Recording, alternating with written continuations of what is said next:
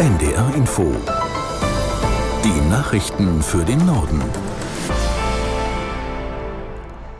Um 9 Uhr mit Beate Rüsop. Die EU-Kommission will heute Gesetzesvorschläge zur Einführung eines digitalen Euro vorlegen. Damit sollen die Menschen eine, möglich, eine weitere Möglichkeit bekommen, in der Gemeinschaftswährung zu zahlen, sagte EU-Wirtschaftskommissar Gentiloni. Aus Brüssel Jakob Mayer. Es gehe nicht darum, Bargeld zu ersetzen, sondern zu ergänzen, betont der Kommissar. Laut einem vorab bekannt gewordenen Entwurf will die Kommission damit den Bedürfnissen von Wirtschaft und Verbrauchern im digitalen Zeitalter entsprechen. Nach Ansicht des CSU-Europaabgeordneten Markus Ferber haben weder die Europäische Zentralbank noch die Kommission bisher erklärt, worin der konkrete Mehrwert für die Bürger besteht.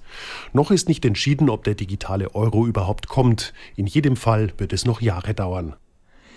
Daten von modernen Autos, vernetzten Haushaltsgeräten und Industrieanlagen wie Windrädern sollen in Europa künftig besser genutzt werden. Darauf haben sich Vertreter von EU-Staaten und Europaparlament in der vergangenen Nacht geeinigt. Aus Brüssel Helga Schmidt. Für die Verbraucher bringt das wichtige Veränderungen mit sich. Bis heute ist oft unklar, welche persönlichen Daten von wem verwertet werden dürfen. Dafür gibt es jetzt eine rechtliche Zugangsklärung. Autobesitzer zum Beispiel sollen künftig selbst entscheiden, ob die eigenen Daten auch von der Versicherung ausgewertet werden können. Für Unternehmer hätte das den Vorteil, dass sie die Daten für die Weiterentwicklung von Produkten nutzen können. Verbraucher werden aber auch mehr Rechte bekommen, wenn ihre Daten von Cloud-Anbietern rechtswidrig rechtswidrig weitergegeben werden. Bei einem russischen Raketenangriff auf die Stadt Kramatorsk im Osten der Ukraine sind offiziellen Angaben zufolge mindestens acht Menschen getötet und mehr als 50 verletzt worden. Präsident Zelensky sprach in seiner Videoansprache von Terror. Aus der NDR Nachrichtenredaktion Britta Geldschläger. Der ukrainische Innenminister Klimenko teilte mit, die russische Armee habe Kramatorsk zweimal beschossen und dabei unter anderem eine beliebte Pizzeria im Zentrum der Stadt getroffen. Laut ukrainischer Staatsanwaltschaft wurden neben dem belebten Restaurant auch Wohnungen, Geschäfte, Autos sowie mehrere weitere Gebäude beschädigt und ein Brand ausgelöst.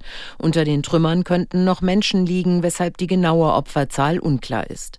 Unterdessen kündigte das US-Verteidigungsministerium an, der Ukraine weitere weitere Militärhilfen zur Abwehr des russischen Angriffskrieges zur Verfügung zu stellen. Das Paket mit militärischer Ausrüstung im Umfang von 500 Millionen US-Dollar enthält nach Pentagon-Angaben unter anderem Munition für Patriot Luftabwehrsysteme, Bradley Schützenpanzer, Ausrüstung zur Minenräumung sowie Wärmebildsysteme und Nachtsichtgeräte. Heute beginnt in Münster in Nordrhein-Westfalen der Deutsche Bauerntag. Unter anderem geht es darum, wie nach einem trockenen Frühjahr die Ernte ausfällt. Aus Berlin Vera Wolfskämpf. Eine gute Ernte wird es auch in diesem Jahr nicht. Vielleicht eine Durchschnittsernte. Das sagte Joachim Ruckwied, Präsident des Bauernverbandes im ZDF Morgenmagazin.